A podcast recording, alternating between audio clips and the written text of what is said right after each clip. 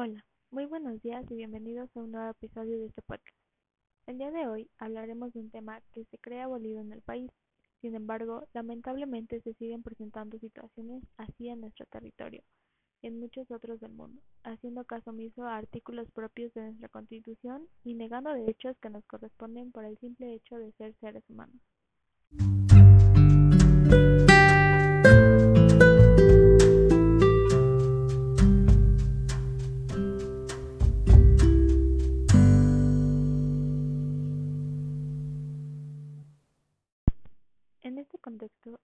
Un caso en el cual se ejemplifica esto, en el que una niña se le niega el ingreso a una institución debido a sus creencias religiosas.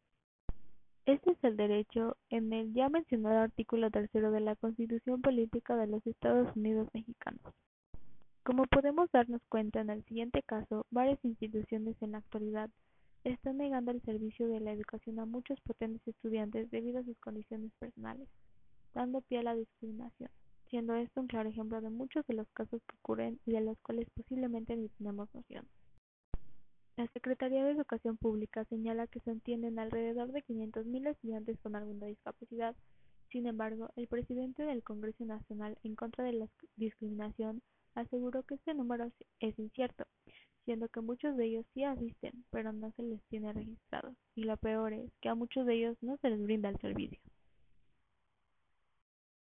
criticó que la política educativa ha excluido a niños con alguna discapacidad. Vemos los efectos de un sistema educativo que no tomó en cuenta las diferencias, que no tomó las especificaciones, que no tomó en cuenta que necesitábamos adecuar a cada uno de los tipos de discapacidad y necesidades educativas especiales todo el sistema. Un sistema que ha querido, que ha querido incluir, que ha querido coger, pero que no ha podido llegar a construir no solo aulas diferenciadas, sino escuelas diferenciadas y temas educativos diferenciados y ese es el gran reto que tiene hoy en día el país, comentó. Siendo que el artículo tercero de la Constitución anuncia que todo individuo tiene derecho a recibir educación. El Estado, Federación, Estados y municipios impartirán educación preescolar, primaria y secundaria. La educación primaria y secundaria son obligatorias. Es hora de que las instituciones comiencen a tomar cartas en el asunto. No puede ser posible que este derecho se les estén negando a miles de niños que buscan tener un futuro mejor y disminuir los niveles de analfabetismo. De por sí, la educación en México para muchos es un privilegio y más con la situación actual que para millones de niños es imposible siquiera acceder a una buena conexión a Internet y les es muchísimo más difícil conseguir un dispositivo electrónico para seguir con sus estudios, dando como resultado que estos los abandonen. Según un artículo del Economista, sugiere que uno de los problemas más grandes del sector educativo, las brechas sociales y regionales. El acceso y ejercicio del derecho a la educación es menor para los grupos vulnerables, especialmente las regiones rurales.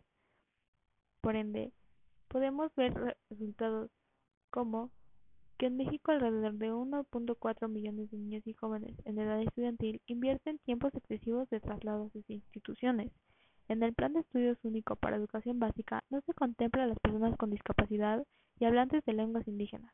En la educación primaria indígena hay 21.8 alumnos por cada docente, o que el 32 el 36.2% de los profesores de primarias indígenas no cuenta con programas de estudio.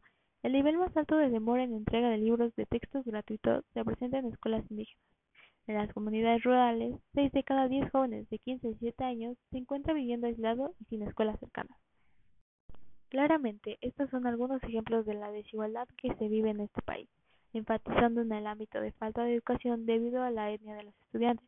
Sin embargo, como sociedad no podemos quedarnos en brazos cruzados. Claramente hay mucho más por hacer, empezando por exigir a estas instituciones que no cometan el error de juzgar a un alumno, ya sea por su etnia, religión, nacionalidad, preferencia sexual, género, etc. Muchos de aquellos estudiantes son el futuro de este país y se merecen la misma igualdad de oportunidades que los demás para que así puedan progresar y explotar sus aptitudes y habilidades al máximo, pudiendo así mejorar la situación de este país en muchos sentidos, ya que muchos de los jóvenes que se encuentran allá afuera tienen los mismos deseos de mejorar su futuro y hacer invención de grandes cosas como muchos de nosotros. Ellos no se merecen que se les nieguen estas oportunidades simplemente por el, por el hecho de que una persona ajena a ellos no lo cree adecuado.